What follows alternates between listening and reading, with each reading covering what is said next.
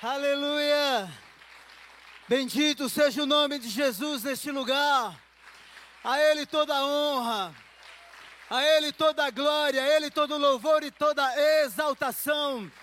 Aquele que foi morto e reviveu, aquele que foi morto e ressuscitou e comprou para Deus homens e mulheres de toda tribo, língua, povo e nação.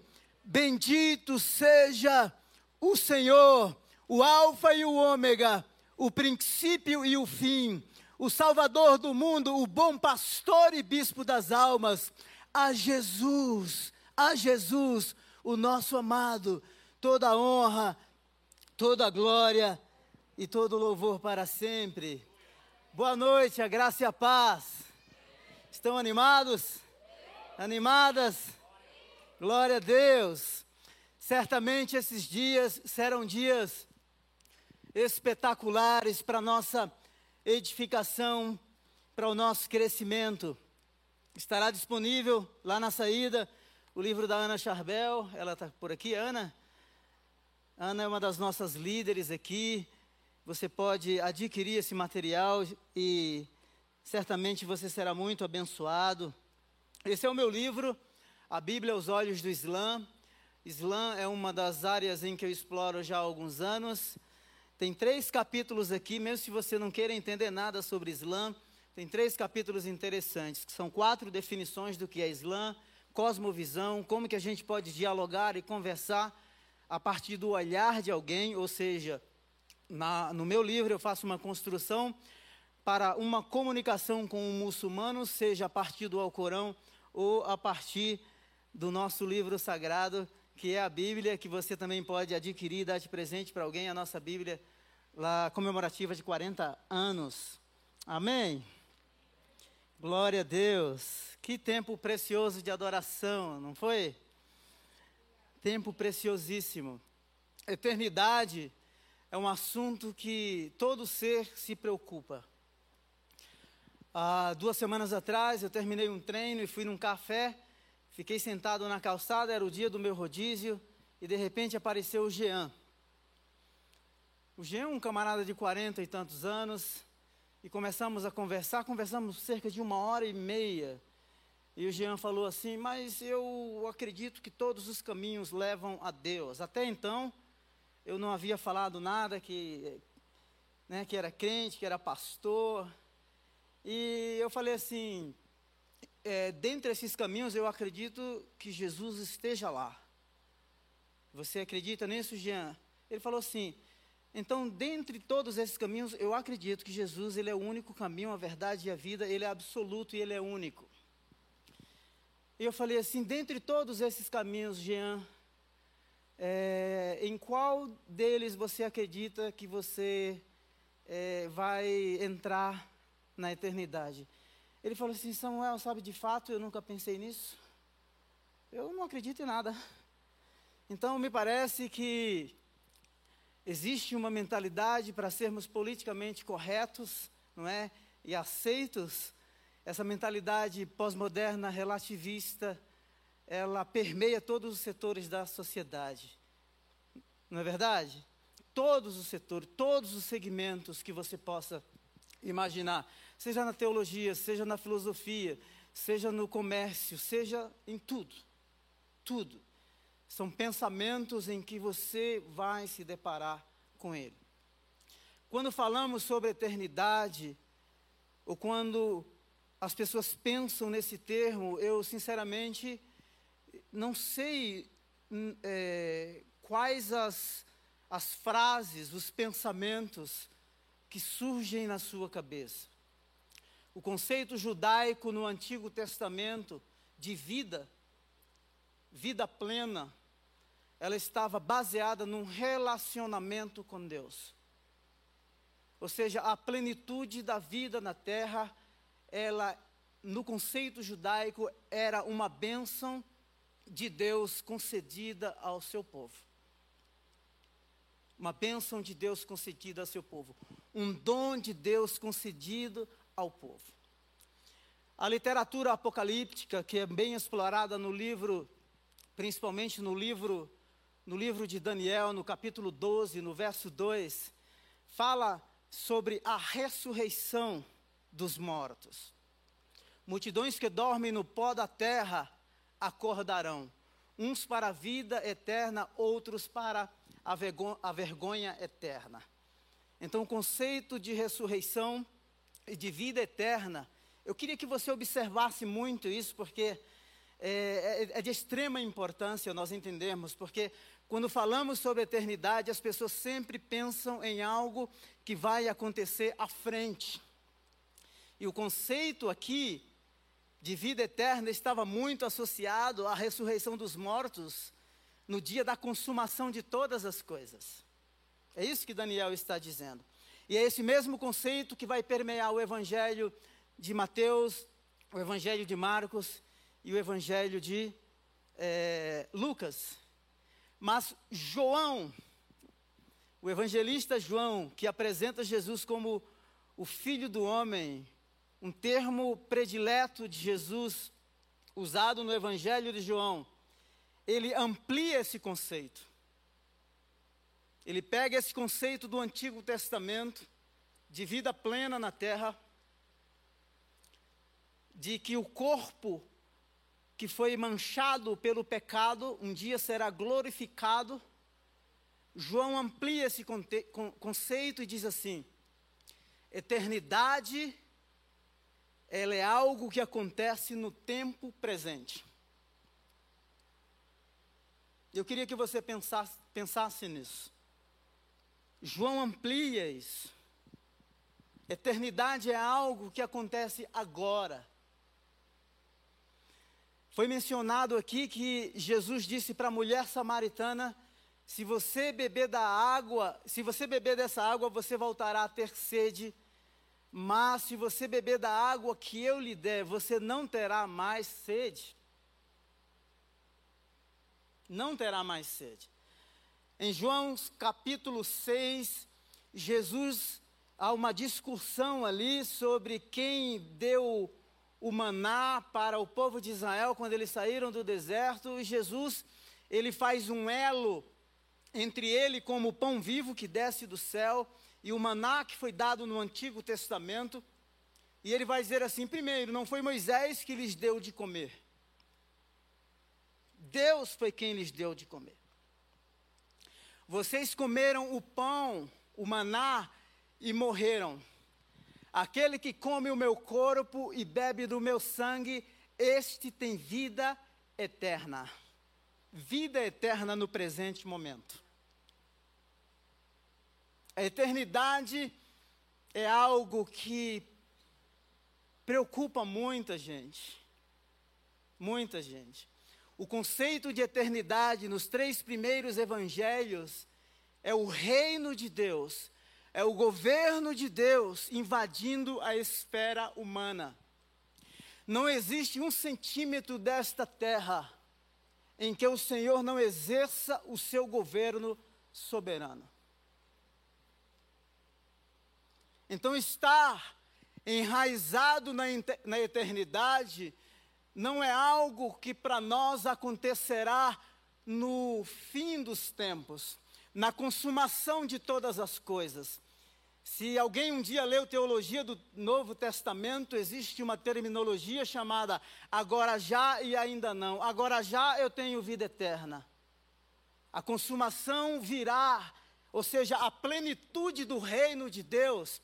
Um dia nós experimentaremos mas a vida eterna já está presente. Por isso Jesus disse assim: As minhas ovelhas ouvem a minha voz, ninguém pode arrancá-las das minhas mãos. Louvado seja o nome de Jesus por isso. Então, eu queria que a gente refletisse sobre este assunto e que você se sentisse seguro e enraizado ou enraizada numa agenda divina, na agenda redentora de Deus, no plano que Deus tem e que exerce sobre toda a terra, de salvar a humanidade, de restaurar a sua criação ao projeto original. Tem um teólogo chamado John MacArthur. Ele diz assim: biblicamente, a vida eterna não é apenas a promessa da vida na eternidade, mas é também a qualidade de vida, característica das pessoas que vivem na eternidade. Ou seja, nós temos aqui uma árvore, não é? Enraizada e produzindo frutos se vivemos a eternidade no presente momento, quais são os frutos que evidenciam a chegada desse governo, a chegada deste reino? Devemos pensar nisso. Em João 5:24, Jesus disse assim: Eu lhes asseguro, quem ouve a minha palavra e crê naquele que me enviou, tem a vida eterna. A vida eterna é uma bênção presente. Estar enraizados na eternidade é estar, é estar enraizado na agenda de Deus, no plano redentor de Deus. Deus tem uma história. A teologia islâmica fala que Deus é um Deus distante. A mitologia grega, os deuses não se relacionam com a sua criação. Mas o nosso Deus, o Deus da Bíblia, pôs os pés e o coração na terra. Nós vimos a sua glória como a glória do unigênito do Pai, cheio de graça e cheio de verdade. Jesus disse assim: Quem vê a mim, vê o Pai. Em Colossenses 2,7 diz que nele habita corporalmente toda a expressão, toda a plenitude da divindade. Maravilhoso. O nosso Deus é fabuloso. O que você tem em mente quando ouve a palavra eternidade? Quais as áreas da sua vida que apontam para a eternidade? Quais os frutos para a eternidade sua vida produziu até este momento? Onde estão as suas raízes? Onde estão as suas raízes? Porque estar enraizado na eternidade significa estar enraizado ou enraizados no governo de Deus, na agenda de Deus, nos planos de Deus.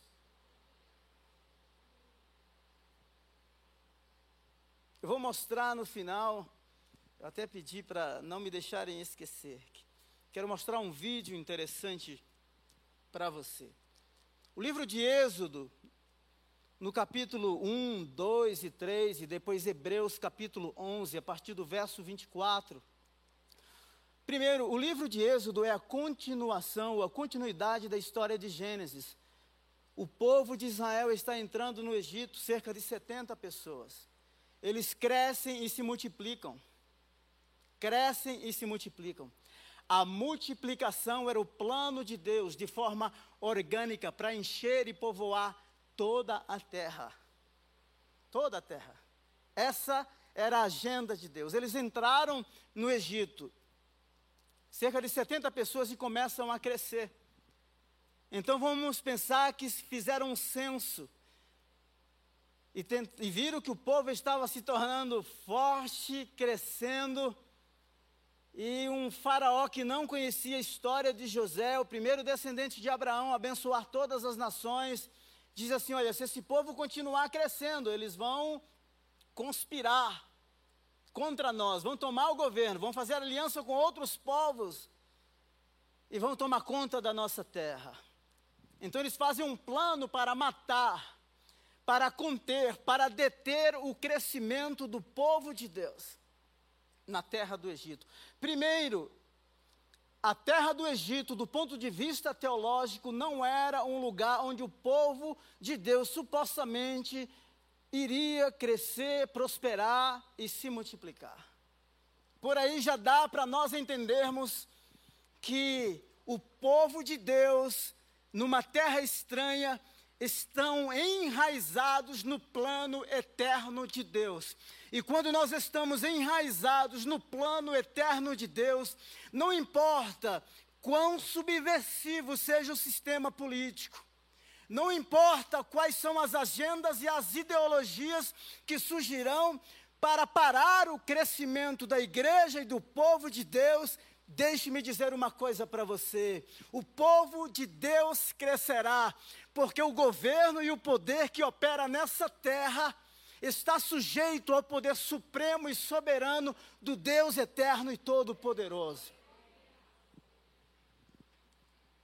O decreto era conter, e no plano de contenção, Êxodo 1, 10 diz assim: temos de agir com astúcia, porque é, para que não se tornem ainda mais numerosos e, no caso de guerra, aliem-se aos nossos inimigos e lutem contra nós. Opressão. O povo estava crescendo. Veja que há várias estratégias: a estratégia de contenção, a estratégia de morte. Eles começaram a estabelecer líderes e oprimi-los, no verso 11. Deram a eles trabalhos forçados para que eles não crescessem, para oprimi-los, no verso 12. Todavia, quanto mais eram oprimidos, mais numerosos se tornavam e mais se espalhavam. Se tornar numeroso e se espalhar foi esse o primeiro mandamento que Deus deu em Gênesis 1, 26 e 27. Cresçam e se multipliquem, povoem toda a terra. Nós não devemos pensar a Bíblia de forma fragmentada, separada. Há o que os teólogos chamam de um viés hermenêutico. Ou seja, há uma linha redentora histórico-salvífica de Gênesis a Apocalipse. O nosso Deus é um Deus que resgata o perdido. O nosso Deus é um Deus que redime a nossa história de vida, e é isso que ele está fazendo aqui. Morte prematura. Foi isso que Faraó disse: olha, é o seguinte, eles estão crescendo, então uh, deu ordem às parteiras quando Nasceu um bebê, se for menina, deixe viver. Se for homem, mate. Percebe as estratégias? Agora esse povo está numa terra estranha do ponto de vista natural e do ponto de vista humano. É interessante que no meio desse genocídio nasce uma criança que tem o DNA divino, que tem as características e as marcas da graça de Deus. Estar enraizado ou enraizados na eternidade é estar enraizado no plano divino.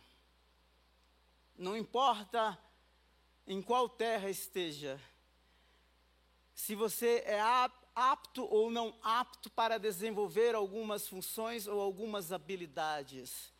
Quando Deus chama, Ele se encarrega de prover todos os recursos que nós precisamos para que os planos deles sejam cumpridos.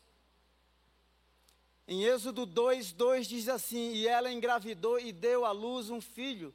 Vendo que era bonito, ela o escondeu por três meses.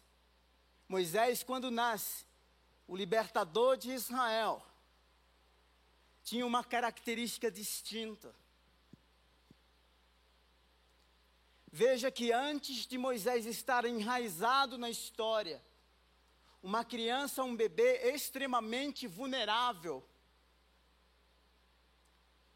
a graça de Deus, a agenda de Deus, os planos de Deus, as marcas de Deus, os projetos de Deus já estavam se evidenciando, aparecendo. O menino era bonito, ele tinha características distintas. E sabe o que é que acontece? Três meses não podiam mais conter a criança. Não podiam mais conter a criança, porque a criança começava a chorar. Tiveram uma ideia: coloquem no rio. Colocaram lá num, num bebê, né? Num bebê conforto, como que chama o nome mesmo? no cesto. No cesto, colocaram num cestinho. E sabe o que é que acontece? Eu, eu, lembrei da palavra em inglês, mas não lembrei em português. Cradle. É isso mesmo, Samuca? Então foi. O menino foi no rio. E sabe o que foi que Faraó havia dito? Quando for menino, matem e coloquem no rio. Matem ironicamente. O menino é colocado à deriva no rio. É interessante nós pensarmos nisso, que Deus está conduzindo a história. A correnteza levou a criança a estar perto do lugar aonde a filha de Faraó tomava os banhos, possivelmente os rituais religiosos que ela estava exercitando naquele momento. Viu lá a criança, foi e pegou. Ironicamente, a criança é criada no lugar seguro. Estar enraizados na eternidade, em tempos de vulnerabilidade, nós precisamos de um lugar seguro para desenvolvermos a nossa maturidade e chegar um tempo em que nós vamos ter a capacidade para decidir. Enquanto isso não chega, sabe o que é que Deus faz? Deus preserva aquela criança por três meses, é colocada no rio, é criado no lugar mais seguro, um dos lugares mais seguros dentro da casa da filha de Faraó. Deus está no controle da história. Deus está no controle do rio. Aquela criança não somente tem características distintas, mas Deus está providenciando tudo quanto ela precisa para ser cuidada, para ser protegida no meio do genocídio, numa terra estranha. O vulnerável precisa de um lugar seguro. Êxodo 2:5, a filha de Faraó descer ao Nilo para tomar banho. Entretanto, isso, enquanto isso, as suas servas andavam pela margem do rio. Nisso viu o cesto entre os juncos e mandou a sua criada apanhá-lo. Moisés precisava de um ambiente seguro. Criança vulnerável, frágil, no meio de um genocídio, leis estabelecidas pelo líder máximo da nação, o Faraó, de que as crianças deveriam ser mortas. Quando estamos enraizados na agenda de Deus, no plano de Deus, na agenda redentora de Deus. E Moisés, aquele que foi tirado da água, é aquele mesmo que vai retirar o povo da escravidão do Egito. Deus tem o controle sobre todas as coisas. Na época em que enfrentamos situações em que somos fragilizados e nos tornamos vulneráveis, em que não temos o poder de conduzir as coisas, e perdemos mesmo o poder de decisão, Deus está conduzindo cada passo da nossa agenda, porque a nossa agenda, na verdade, deixa de ser nossa e passa a ser a agenda dele. A agenda dele. Certo dia, Moisés, já adulto, primeiro ciclo, 40 anos, tem um cara que disse assim, Moody disse assim: Moisés passou 40 anos pensando ser alguém enquanto estava lá no Egito. Depois ele comete alguns erros e vai para o deserto. Ficou 40 anos pensando ser ninguém. Quando ele tira o, povo do Egito caminha pelo deserto, O, o escritor Moody disse assim: nessa fase do deserto, Moisés pensava o que Deus poderia fazer através de alguém que um dia pensou ser ninguém. Quais são as fases da sua vida? Agora, 40 anos, adulto, maduro. Veja, sai, da, sai do estado, da fase da vulnerabilidade como criança. Agora inicia um ciclo, um novo ciclo. Poder de decisão. Ele vai visitar o povo e viu que um egípcio estava maltratando o judeu. O cara vai lá e mata o egípcio, enterra. Não tinha circuito de TV. Mas alguém estava vendo. No outro dia, dois judeus, dois judeus brigando. E aí ele chega para os judeus e tenta desapartar a briga. Perigoso. Resolução de conflitos. Não é verdade? Ele não foi chamado. Moisés cometeu equívocos. Em Atos, no capítulo 7, o texto diz que Moisés pensou, ele pensou, ele entendeu que os judeus pensavam que Deus ia tirá-los ia tirá-los do Egito através da vida dele. De fato iria, mas ele se equivocou com o tempo. Ele se precipitou. Então, cuidado com os novos ciclos. Veja agora adulto. Alguns aspectos da vida maduro. Pessoas maduro, maduras erram, cometem equívocos tomam atitudes precipitadas. Veja que na época da infância, extrema vulnerabilidade. O Deus que respalda a nossa vulnerabilidade é o mesmo Deus que vai nos guardar quando nós cometemos erros, equívocos. Tentamos respaldar a nossa, voca a nossa vocação naquilo que as pessoas pensam. Foi isso que Moisés fez. Foi isso que Moisés fez. Sabe uma coisa interessante que geralmente os comentaristas não falam muito? É que Moisés era um homem que tinha tendência à violência. Matou um egípcio. Depois brigou, foi para o deserto. Quando ele chega no deserto lá de Midian, ele encontra as filhas do sacerdote é, Reuel ah, dando água para os animais, aí vêm outros pastores e tentam oprimir aquelas moças. Moisés vai lá e defende ah, as moças. Moisés, quando está no cume do monte, que recebe as tábuas da lei, ele, quando desce do monte, encontra o povo adorando um bezerro de ouro, ele quebra as tábuas. Moisés era um cara de comportamento explosivo, temperamental.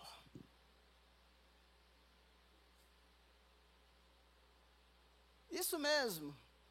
Depois, sabe o que é que acontece? De anos de transformação, Moisés é chamado de um homem mais manso da terra. Não há mais precipitação. Sabe o que é que ele diz? Senhor, se o Senhor não for comigo, não me faça subir esse deserto. Está enraizado ou enraizados na eternidade, era estar, é estar enraizados na agenda de Deus, seja na fase da vulnerabilidade, ou quando chegamos na fase da maturidade, quando cometemos erros, os nossos erros não anulam a agenda de Deus, os planos de Deus para a nossa vida. não anulam a agenda de Deus para a nossa vida. Por isso nós devemos pensar qual,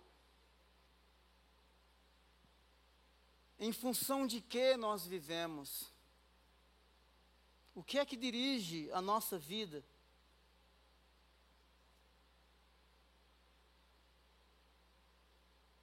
Em função de que nós vivemos? Porque o que nós percebemos aqui é que, apesar dos erros desse camarada, Deus estava no circuito. Ele estava enraizado numa agenda divina que transcendia a sua própria vida. Ele estava num ambiente de graça, em que seus próprios erros podiam ser redimidos pela graça do Deus que o chamou. Em função de que nós vivemos. As raízes da vocação de Moisés não poderiam ser afirmadas por comportamentos externos, pelo aplauso de pessoas, ou simplesmente pelo reconhecimento de um público externo. A sua vocação é pessoal, intransferível. Ela nasceu primeiro no coração do Deus eterno e todo-poderoso. E assim nós devemos viver. Homem feito. Me permita dizer uma coisa para você antes de avançar. Moisés é um cara que não tem nada permanente. Ficou 40 anos no Egito. Primeiro, nasceu numa terra que não era a terra dos seus pais. Estrangeiro.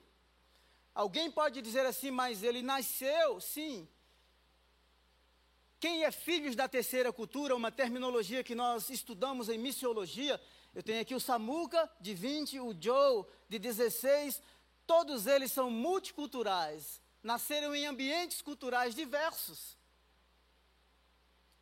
Moisés vive 40 anos no Egito, 40 anos no deserto. Percebe? Idas e vindas. Refugiado estrangeiro. A única agenda permanente, o lar permanente, o solo permanente, em que as suas raízes estão fincadas, fundamentadas, é o plano de Deus. E não importa se seja no deserto, não importa se seja para cruzar o mar vermelho, não importa.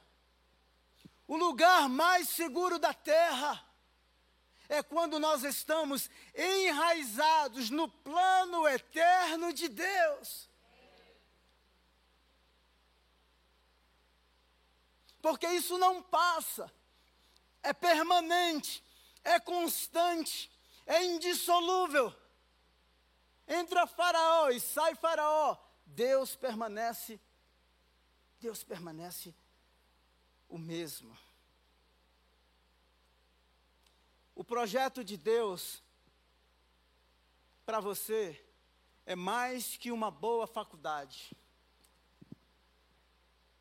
O projeto de Deus é mais do que realizações externas.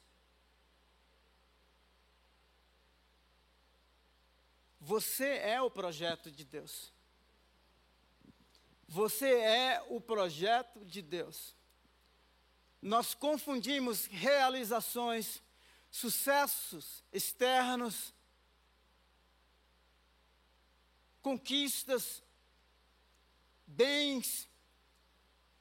A pergunta que eu faço para você é: de todos os certificados, aquisições e bens que você tem, quais são os ecos e os resultados os frutos que essas raízes que nós confessamos, que estão fundamentadas na eternidade, enraizados nela, estão produzindo para a vida eterna? Essa é a minha pergunta nessa noite.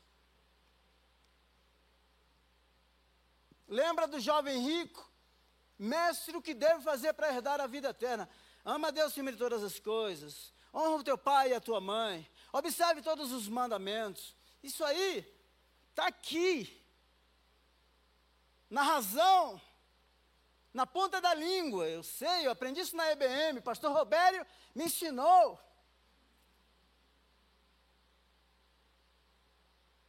O que devo fazer para herdar a vida eterna? Vai, vende tudo quanto tem. Ele ficou triste. porque ele tinha muito. Vai vende tudo quanto tem e dá aos pobres. Ele ficou muito triste. Qual o governo, quando falamos de estarmos enraizados na eternidade, nós não estamos falando de um conceito distante, subjetivo, abstrato. O governo do reino de Deus é uma realidade para nós nestes dias. No meio do mundo, não é? Chamam de VUCA, do mundo Bunny, que ninguém pode prever, que não é linear, que é imprevisível. Quando estamos enraizados nele, não importa quantas pragas vão assolar o Egito. Não importa se o mar vai se abrir ou não. Se abrir, a gente passa. Se não abrir, ele tem poder para nos fazer caminhar sobre as águas. O nosso Deus escreve a prosa e estabelece ritmo em qualquer circunstância, porque Ele é Deus.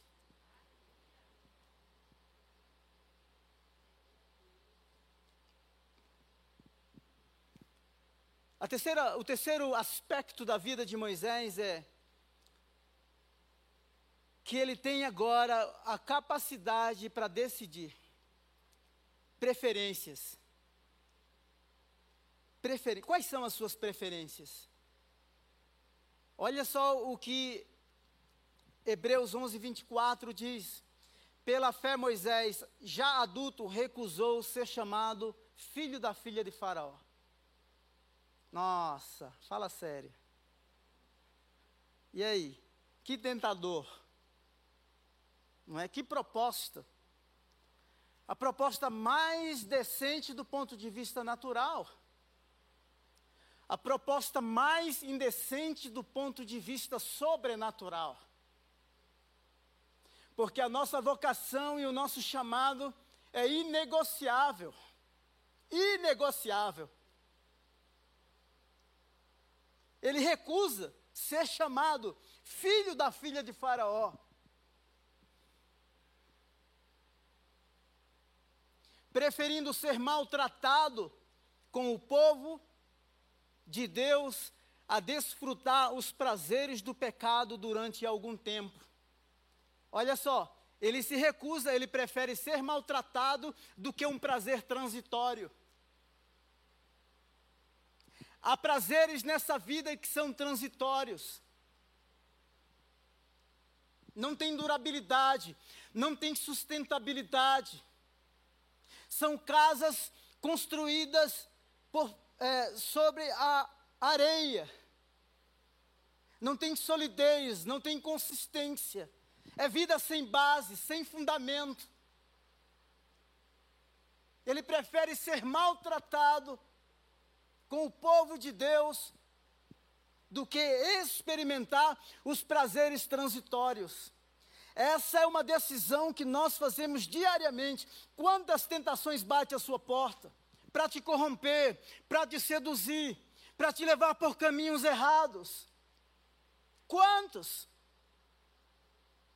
E antes era um mundo totalmente distante de nós. Hoje tudo está aqui nessa telinha. Relacionamentos superficiais, fúteis, banais. Pessoas correndo atrás do vento.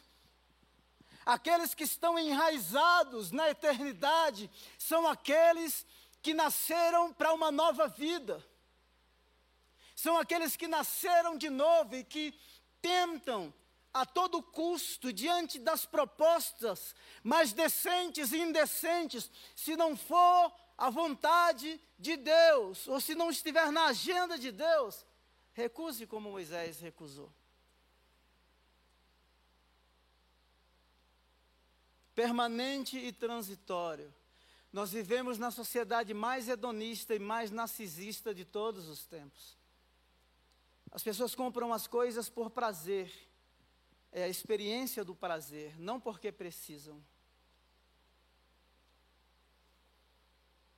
por amor de Cristo, considerou a desonra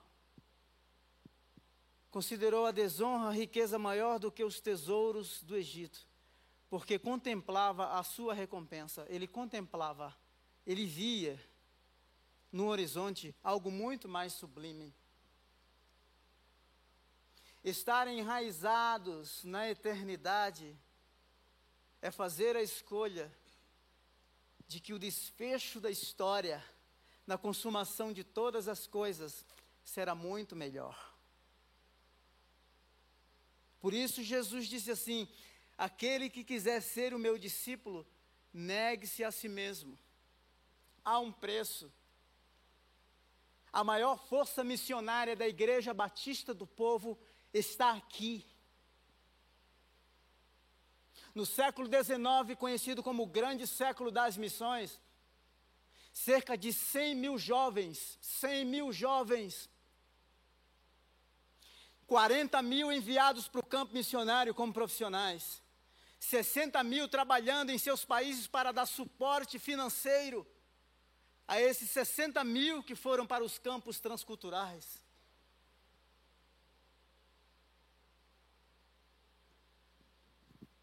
William Wilberforce, um membro do parlamento inglês, rico,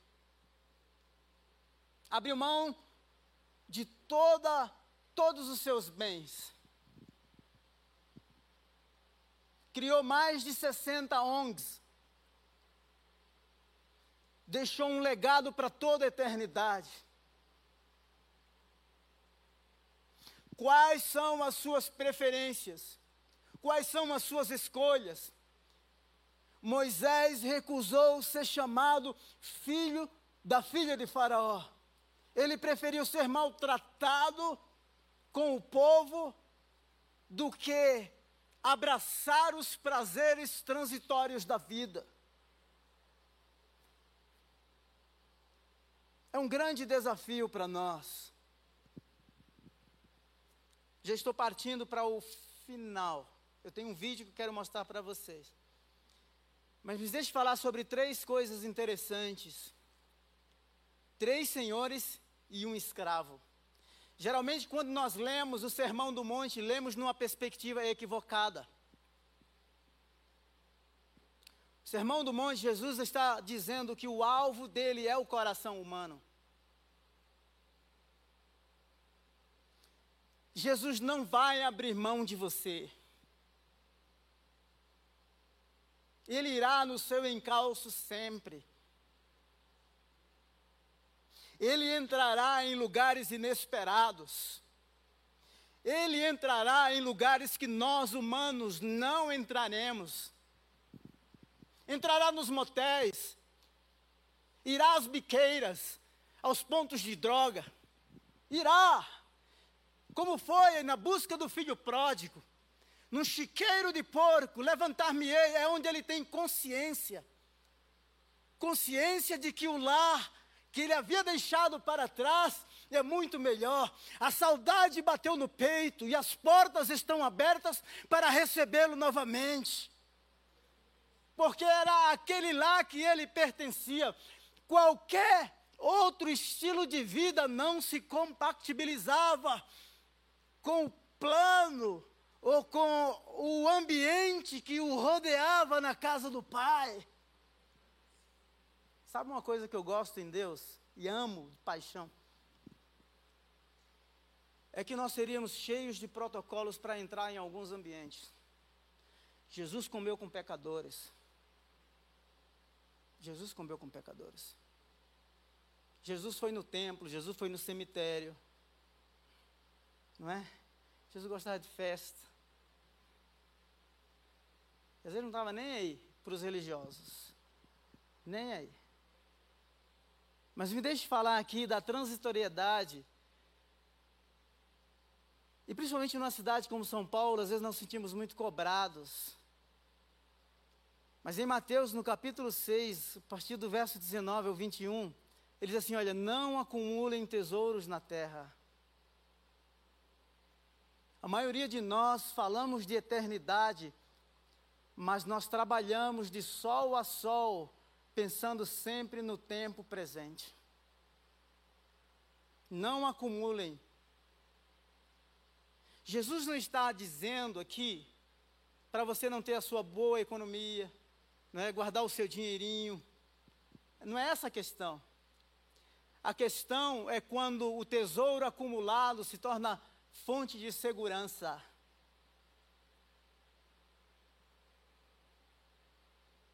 É quando nós fazemos disso aparatos para afirmar o nosso status quo.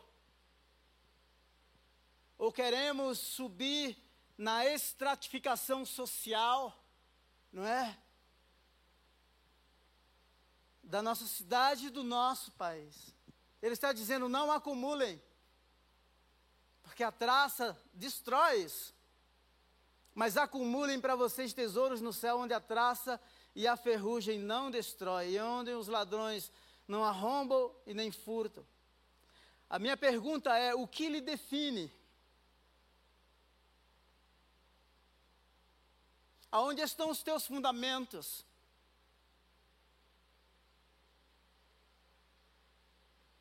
O que afirma externamente a tua identidade? Ou acumulamos, queremos impressionar quem?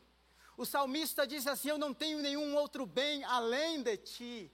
Tu és o meu bem maior, tu és a porção da minha herança, tu és o meu Deus. A segunda coisa é o poder espiritual. Ninguém pode servir a dois senhores. Ou você vai amar um e odiar o outro, mas não, não dá para jogar nos dois times. Está falando, sabe de quê? De governo. De governo. Quem é que dirige? Qual a força espiritual? É Mamon ou é o Deus eterno? se estivermos enraizados nele, as nossas prioridades serão outras.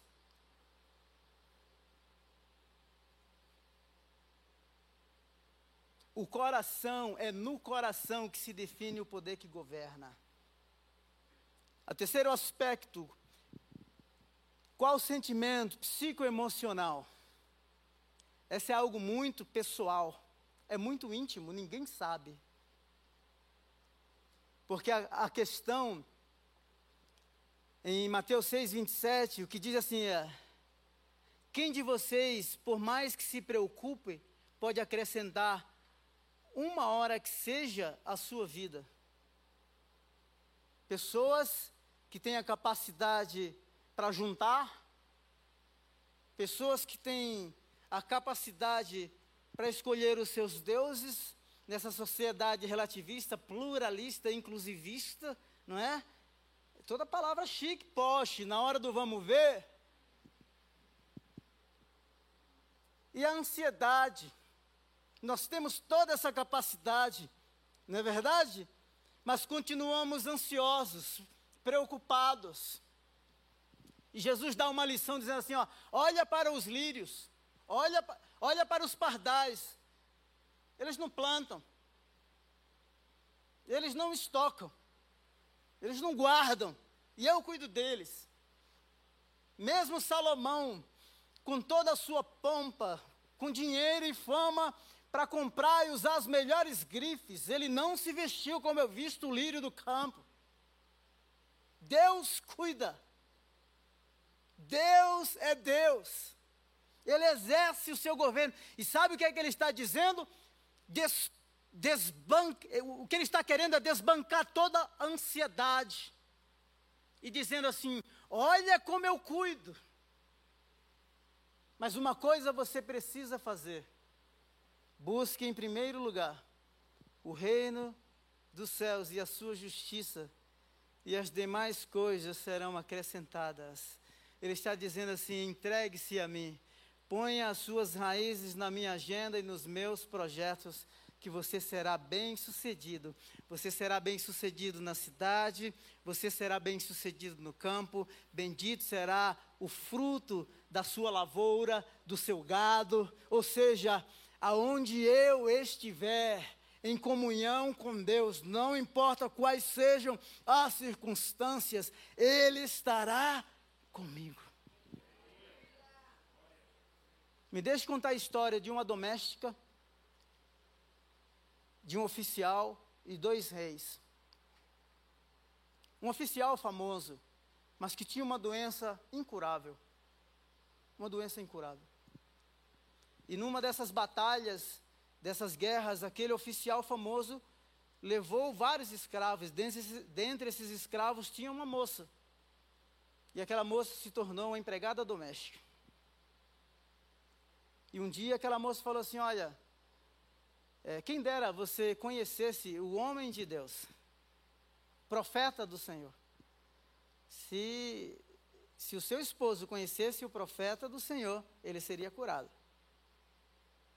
E aí, essa doméstica fala para essa mulher, a mulher fala para o marido, o oficial famoso, o oficial famoso fala para o rei, esse rei contata o outro rei, manda uma carta, manda muitos presentes, e esse oficial famoso leva toda uma comitiva para encontrar o profeta. O profeta manda o seu servo encontrá-lo, só que o oficial famoso queria tapete vermelho.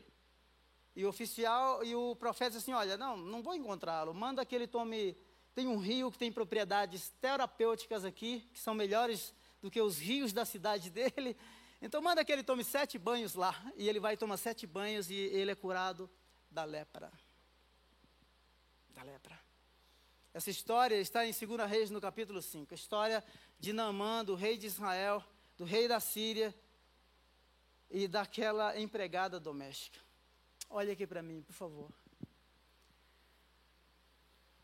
Aquela empregada doméstica escrava, sem identidade, numa terra estranha, que possivelmente não tinha acesso nem ao oficial e nem ao rei. Aquela mulher põe não somente a vida da sua patroa em movimento, põe a vida do oficial em movimento, ela põe a vida do rei da Síria em movimento, ela põe a vida do rei de Israel em movimento, ela põe a vida do profeta em movimento, uma doméstica. Sabe por quê? Porque quando nós estamos enraizados na agenda divina, no plano eterno de Deus, as nossas nomenclaturas, os nossos títulos, e ainda que seja numa terra estranha, sem tanta habilidade, basta dizer assim: olha, quem dera o meu Senhor conhecesse o profeta que está em Israel. Que as suas raízes apontem, gerem frutos para toda a eternidade. Eu sei que nós temos muita gente capaz. A Igreja Batista do Povo, eu sou o pastor de missões da Igreja Batista do Povo e eu sei quantas habilidades nós temos aqui. E deixe-me dizer uma coisa para você. Deus quer usar você de forma muito poderosa. Eu queria que você assistisse esse vídeo e, diante de todo o conhecimento que você tem, recurso financeiro, habilidade, o seu net, net, networking, né? Tanta coisa, tantos lugares que você chega. A pergunta nesta noite é: quais os frutos ou quais as evidências de que eu estou enraizado, enraizado no governo divino. Solta o vídeo, por gentileza. Segura aí que o negócio é forte, gente. Quando vocês for fazer alguma coisa, procura fazer como se estivesse fazendo para Deus. Você vai fazer sempre o seu melhor. Uma pessoa que pensa disso faz as coisas com amor. É. Eu fico até emocionado Exatamente. em falar. Verdade.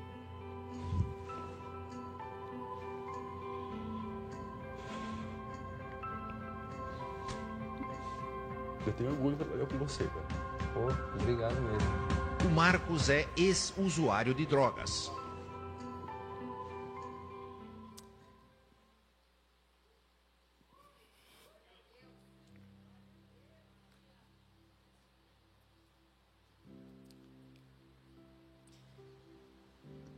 Todas as vezes que eu vejo esse vídeo, já uso esse vídeo já há uns 4, 3, 4 anos, quando eu dou, principalmente algum workshop relacionado à profissão, missão, trabalho e adoração.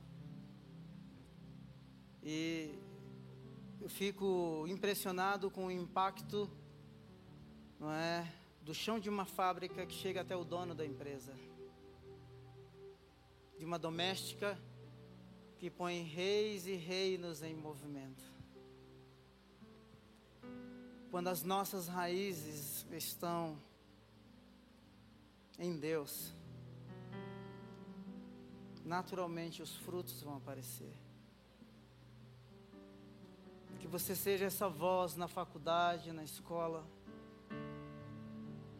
lá no escritório, na rua, na sua casa.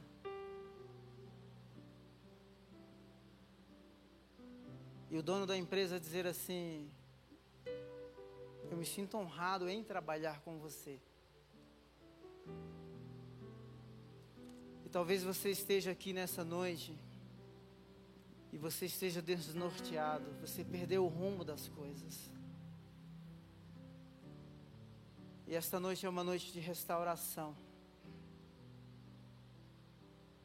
Em que Deus ele ele está encontrando você de novo e você está se reencontrando nele. Põe a mão assim sobre o seu peito, sobre o seu coração. Senhor, nós passamos por várias fases, são vários ciclos na nossa vida.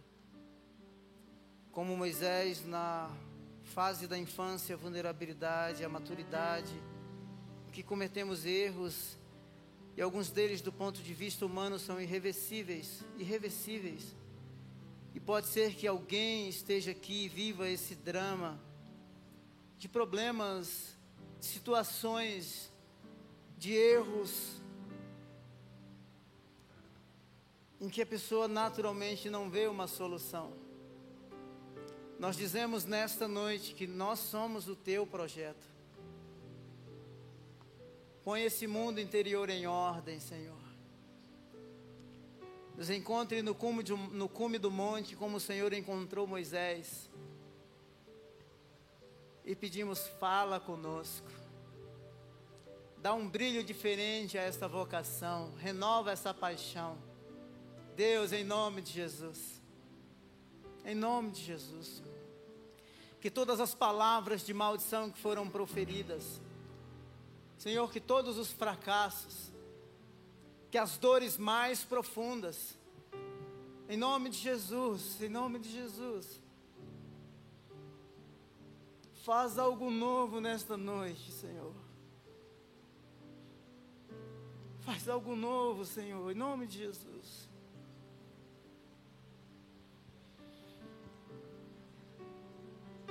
A nossa vida não está à deriva num rio. O Senhor tem um porto, o Senhor tem um lugar seguro. O Senhor tem um plano, o Senhor tem uma agenda. Senhor, traga clareza e traga luz sobre aquilo que não compreendemos. Dizemos nesta noite que nos entregamos a Ti. A nossa vida pertence a Ti. Somos Teu, somos Teu, somente Teu. Vem, vem, aprofunda as tuas raízes no nosso coração. Aprofunda as nossas, aprofunda, Senhor eterno, o teu governo. Nos porões da nossa alma, nos comportamentos, ó Deus eterno, mais mais escabrosos, algo que foge o controle. Vem, Senhor eterno. Nos entregamos de novo, nos reconciliamos, voltamos para casa novamente e dizemos: Estamos aqui. Restaura-nos, Senhor. Enquanto cantamos, você pode orar ao Senhor, chorar diante dEle e dizer assim: Senhor, eu estou voltando para casa. Limpo meu coração evidente, tu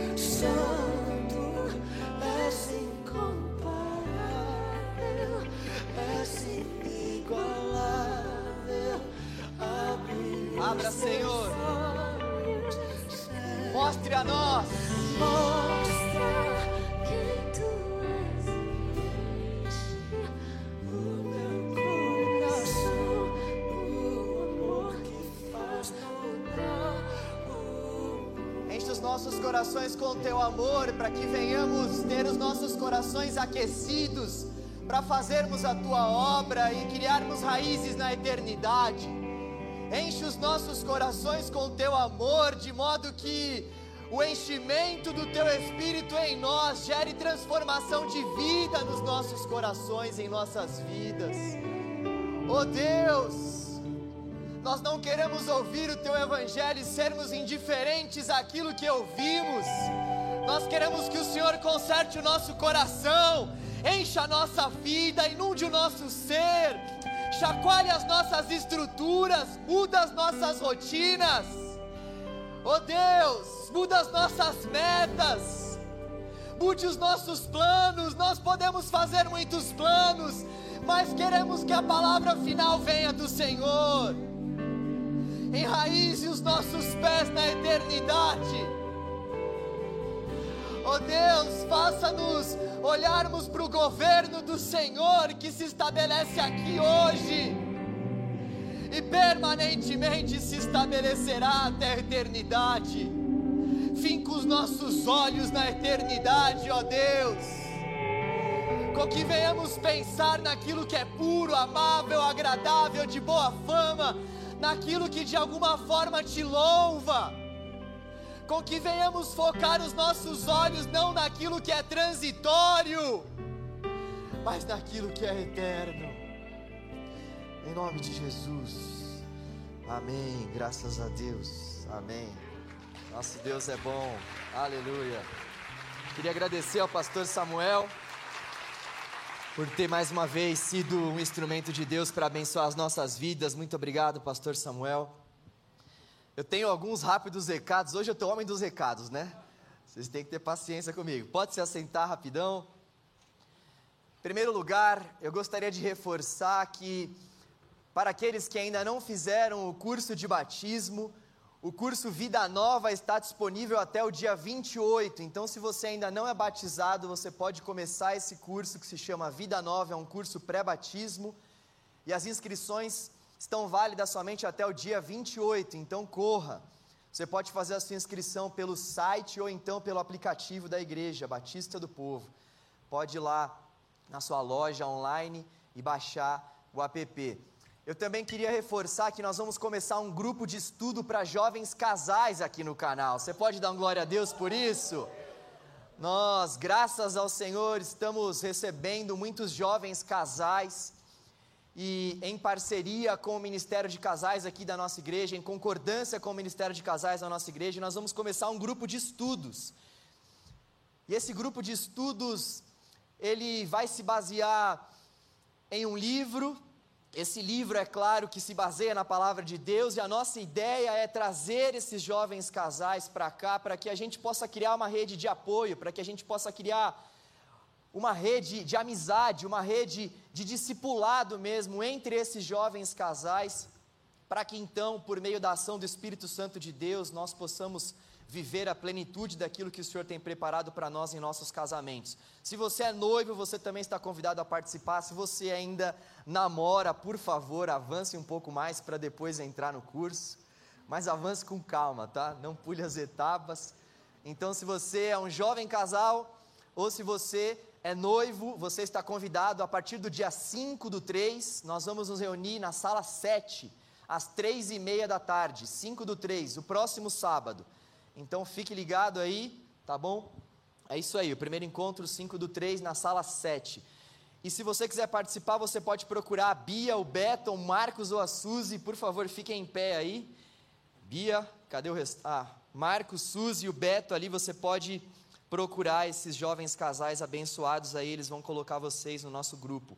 Nós também vamos começar um outro grupo de estudos aqui no canal Jovem, para os jovens universitários, os jovens que estão ingressando na universidade, que estão nos primeiros semestres da universidade e também para os jovens que estão fazendo vestibular. Nós sabemos que essa é uma fase extremamente crítica, é uma fase muito desafiadora Então nós queremos equipar você através dos ensinamentos da palavra de Deus. Então, se você quiser fazer parte desse grupo de estudo que vai começar no dia 12, também na sala 7, às 3h30, você pode procurar o Rafa.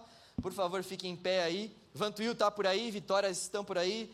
Vantuil está lá e a Vix está por aqui. Eles serão responsáveis por esse grupo, então você pode, por favor, procurá-los. Tá bom? Ufa, tem mais alguma coisa que eu estou esquecendo? Nós vamos fazer um encontro no dia 12, é isso? Dia 12, nós vamos ter um encontro entre os homens do canal e as mulheres do canal. Será um encontro separado, os homens vão se encontrar de um lado, as mulheres do outro. Quem falará para as mulheres será a pastora Marília, quem falará para os homens sou eu. Não desanima, tá? Você que é mulher, está numa situação mais privilegiada. Mas homens, é o que tem para hoje, vai ser eu mesmo, tá bom?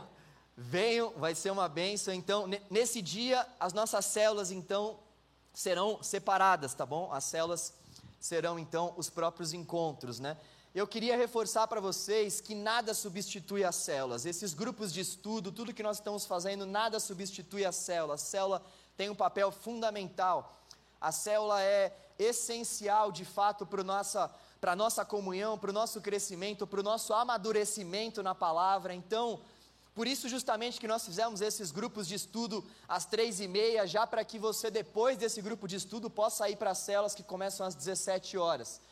Por fim, eu queria te dar uma oportunidade. Se você ainda não está em célula, nós temos alguns diáconos aqui nas partes laterais que estão prontos para anotar o seu nome, caso você queira fazer parte de uma célula. Todas as nossas células acontecem aqui na própria igreja às 17 horas, um pouco antes do culto. A gente se reúne aqui embaixo nas salas que tem aqui. Nós temos ao todo, são nove células, então você pode escolher qualquer uma dessas nove células e logo depois da célula a gente já sobe para os cultos. Não, faz, não, não deixe de fazer parte desse momento. As células são pequenos grupos que choram o choro que nós temos diariamente, que se alegram com as nossas alegrias. Tenho certeza que você vai viver experiências incríveis com o Senhor em um pequeno grupo. Pastor Paulo, chega mais, vem dar um último recado aqui e já encerrar o culto, por favor. Obrigado. Sábado que vem nós vamos continuar com uma nova série, então venham, venham na pegada. Nós com certeza iremos pregar a palavra do Senhor e sermos edificados pelo texto sagrado do Senhor. Obrigado, pastor João. Graça e paz, gente, boa noite. Trazendo aqui para você o resultado da ação solidária que nós começamos ontem. Hoje, nesse culto, nós arrecadamos 52 quilos e 700 gramas, 46 itens, totalizando entre ontem e hoje 192 quilos e 200 gramas em 227 itens doados. Amém? Aleluia! Glória a Deus! E Vamos em direção à nossa meta de fé. Três toneladas até terça-feira no último culto. Amém ou não? Tem fé para isso, meu irmão? Então vamos juntos, né? Traga mais, venha em todas as ministrações e vá trazendo o seu melhor. Quero agradecer a Deus pela sua vida, pela vida da Igreja Batista do Povo, que tem sido realmente um instrumento nas mãos dele para a assistir muitas famílias que hoje realmente não têm nada. Nós estamos vendo a situação aí da cidade de São Paulo, o aumento assim brutal da população em situação de rua, né, e com um perfil totalmente diferente. Antes nós, antes nós vivíamos a realidade da população em situação de rua por causa de álcool e drogas, muito né, provocada pelos vícios. E hoje nós já estamos vendo pai, mãe e filhos, crianças e adolescentes com seus pais morando em barracas. Não é porque perderam a capacidade de pagar o seu aluguel numa comunidade, num cortiço, enfim, não tem realmente mais né, condições de subsistência. Então, estamos fazendo um trabalho indispensável. É indispensável, é indiscutível. Nós precisamos nos juntar a outros que estão fazendo, e a Igreja do Senhor Jesus Cristo tem sido um instrumento maravilhoso na cidade de São Paulo para isso.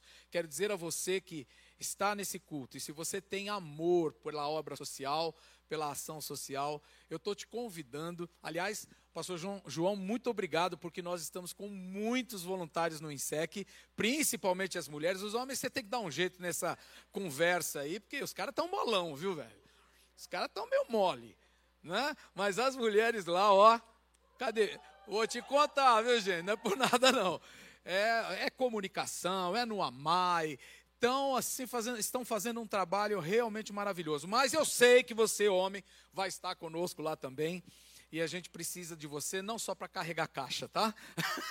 a gente precisa dessa massa cinzenta que tem aí na sua cabeça, né? E esse amor de Jesus no seu coração, para que nós possamos dar conta né, das demandas dessa cidade, né, pastor Samuel?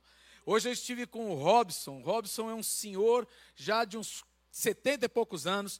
Ele é líder do movimento eh, estadual de população em situação de rua. O Robson é uma figuraça, gente. Ele é um cara que eu gostaria que vocês um dia escutassem ele, porque o cara está atendendo hoje duas mil pessoas por dia. Ele mora, ele mora no escritório que alugam para ele, pastor. E ele mora lá e já acolhe um, uns 20 homens ali, como a BCP faz um trabalho através das repúblicas. Mas o camarada é corajoso, viu, gente? E ele está fazendo um trabalho impactando a cidade de São Paulo e fazendo a diferença.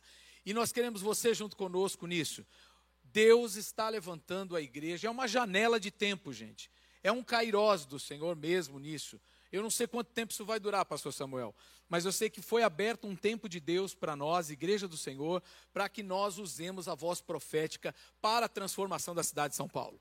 E você tem que estar nessa. Você é jovem, você tem talento, você tem dons, você tem conhecimento. Nós precisamos de vocês. Amém, gente? Então vem conosco, tá? Tá dado o recado e vamos para as três toneladas aí até terça-feira. Por favor, me ajude, poste nas redes sociais, convide seus amigos, fala, ó, gente, passa lá e deixa um quilo, deixa dez quilos, traga, traga fardo, né? O que estiver ao seu alcance fazer. Vamos ficar em pé? Quero abençoar você e que você tenha uma noite maravilhosa, um bom descanso, né? E não vai para Gandaia Santa, não. Tá bom? Eh, Guarda aí, né, para amanhã, que amanhã tem muito mais. Que o amor de Deus, o Pai, a graça do nosso Senhor Jesus Cristo, Filho, a comunhão e as doces consolações do Santo Espírito de Deus sejam com você, toda a tua casa, hoje e sempre. Amém. Vá em paz, meu querido. Força aí!